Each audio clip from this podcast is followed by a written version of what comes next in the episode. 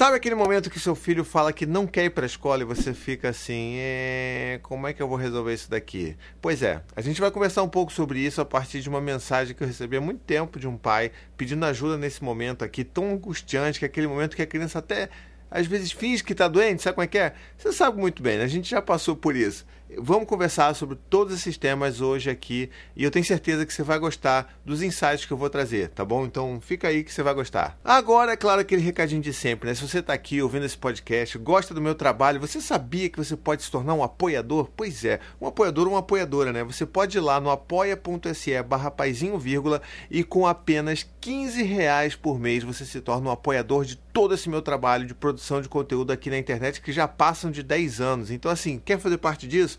Quer ajudar a conseguir manter essa produção gratuita e acessível para todo mundo? Vai lá então, você vai me ajudar e de quebra você ainda vai receber a recompensa de fazer parte da minha comunidade, o meu grupo secreto de apoiadores no WhatsApp, que a gente fica sempre trocando ideias, se ajudando. É uma comunidade muito bonita ao redor da infância que a gente tanto preza pelos nossos filhos. Então, vai lá, tenho certeza que se você puder me ajudar, vai fazer muita diferença. Mas antes, um recadinho super rápido para você. Você deseja o melhor para sua família, não é mesmo? Eu desejo, você também. E assim, na nossa jornada de parentalidade, a proteção desempenha um papel fundamental. E por isso, a GSK me convidou para falar um pouco sobre algumas doenças que representam uma ameaça para as nossas famílias. A coqueluche, por exemplo, é uma doença altamente contagiosa, transmitida por gotículas de saliva contaminadas com a bactéria, seja ao tossir, espirrar ou até mesmo falar. Frequentemente, seus sintomas incluem um mal-estar geral, secreção nasal, tosse seca e febre baixa, podendo ser confundidos inclusive com outras condições respiratórias. Você sabia disso? Essa doença ela afeta principalmente crianças com menos de um ano que ainda não podem ser imunizadas. Portanto, é super importante que as mães e toda a família cumpram lá o seu calendário de vacinação. Com a imunização durante a gravidez, olha isso, gente. As mães podem proteger seus bebês ainda na barriga contra diversas doenças infecciosas como a coqueluche, o tétano e a hepatite B. E também, é claro, é bom sempre lembrar de consultar seu médico aí para obter as informações detalhadas bonitinhas sobre como proteger seu bebê e garantir inclusive sua segurança.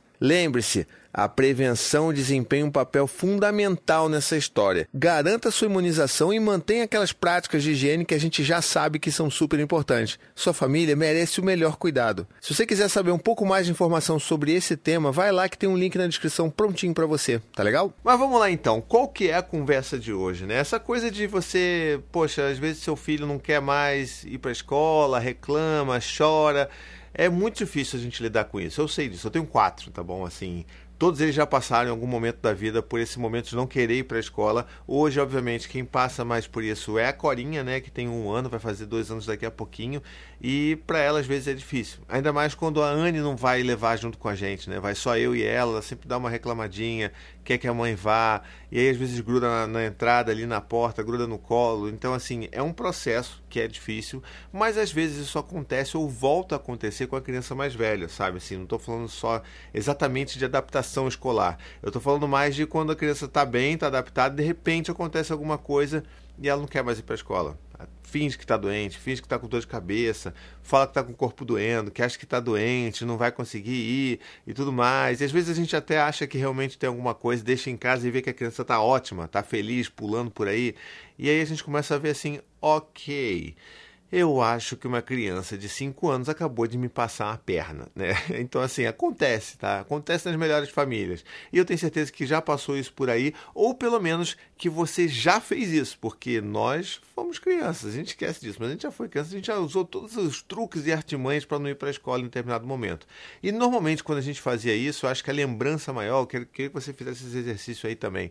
Mas normalmente é, é, era mais uma coisa de, ah, porque a escola é chata né? Era mais associado ao, ao ensino, que não era muito atrativo, era uma coisa muito rígida, muito tradicional, né? Pelo menos acho que da nossa geração, acho que isso era muito forte.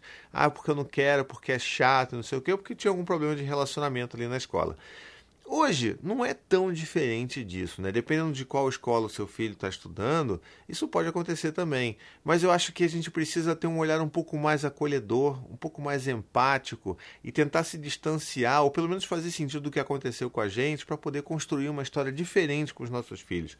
Por que eu estou dizendo isso? Porque há um tempo atrás, um pai mandou uma mensagem para mim e ele estava ali meio preocupado com o filho que, do nada, começou a reclamar e que não queria ir para a escola e não queria, né, enfim, não, não chorava, reclamava, se opunha, inventava que estava com dor de cabeça. E ele veio pedir ajuda para mim e a gente começou a trocar uma ideia sobre isso. E assim, é uma questão que não é tão simples assim, porque ela atravessa a gente de várias formas, né? Então, para começo de conversa, atravessa como nós lidávamos com a escola e como os nossos pais lidavam com a gente nesses momentos. A resposta padrão que esse pai estava dando para esse filho, no final das contas, era muito parecido com o que ele provavelmente recebia na infância. E eu tenho certeza que você vai se identificar com isso. O que, que esse pai fazia? Ele chegava e falava: Poxa, filho, eu sei, é chato e tal, mas Olha, a vida é assim, tá bom? Você tem que ir, é a sua obrigação. É chato, tem que ir. Eu também tenho que trabalhar. É chato, eu também tenho que ir. Então, assim, não dá para não dá para não ir. A gente pode reclamar, mas tem que ir. Não tem jeito, sabe? Não tem jeito. Isso daí costuma ser uma resposta que nós ouvimos muito quando éramos crianças. E se a gente não refaz essa história, né? não para, faz sentido das coisas, pensa, racionaliza, poxa, isso acontecia comigo não era exatamente o que eu queria. Eu queria talvez um pouco mais de acolhimento naquela época.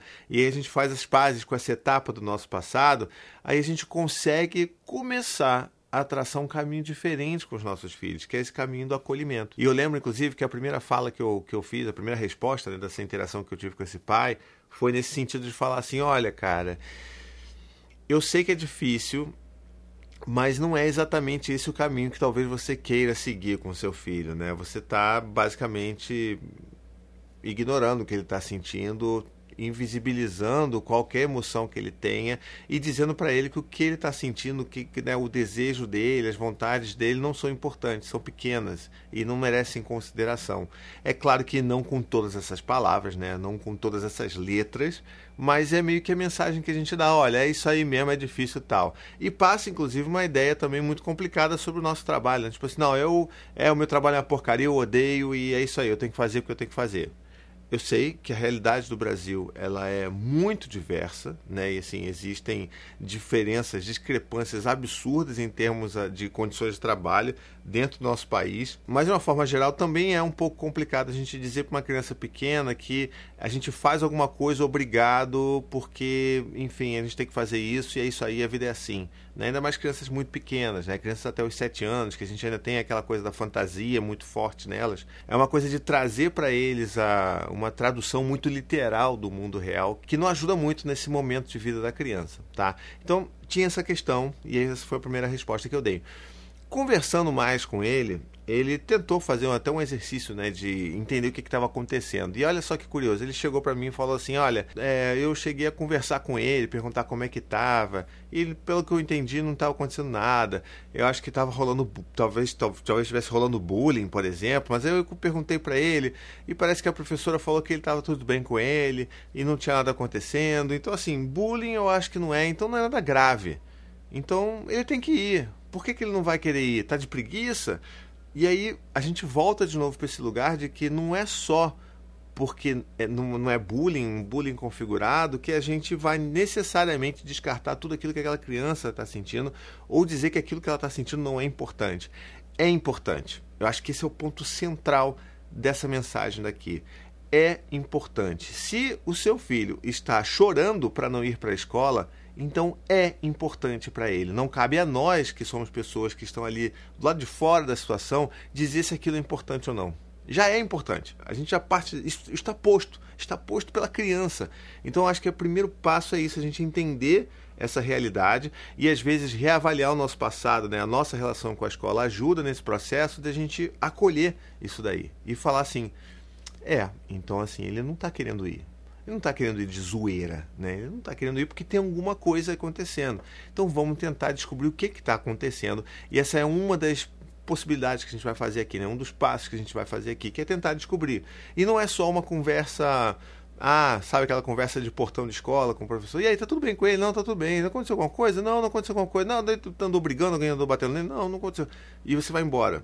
Não é isso. Esse trabalho de investigação ele é um pouco mais demorado. Requer que talvez você marque uma reunião com a professora, com a coordenadora. E isso é uma coisa, uma tecla que eu sempre né, aperto aqui, que é a gente precisa entender a escola e né, nós, pais, cuidadores, tendo uma relação de parceria. Né? Assim, os nossos filhos vão ser muito beneficiados se nós enxergarmos a nossa relação com a escola de uma, como uma relação de parceria e vice-versa. Né? Então, assim, já inclusive fiz uma, uma palestra num evento grande, num congresso grande que teve de, de educação, falei com educadoras e educadoras sobre isso, todo mundo reconheceu e estava todo mundo, sabe, ávido de, poxa caramba, tomara que a gente consiga fazer com que os pais entendam que essa relação precisa ser de parceria, de troca, da gente conversar, porque está todo mundo no mesmo barco, tentando educar as crianças da melhor forma possível. Então, acho que existe uma, sabe, um gap, existe uma, um espaço, uma lacuna nesse lugar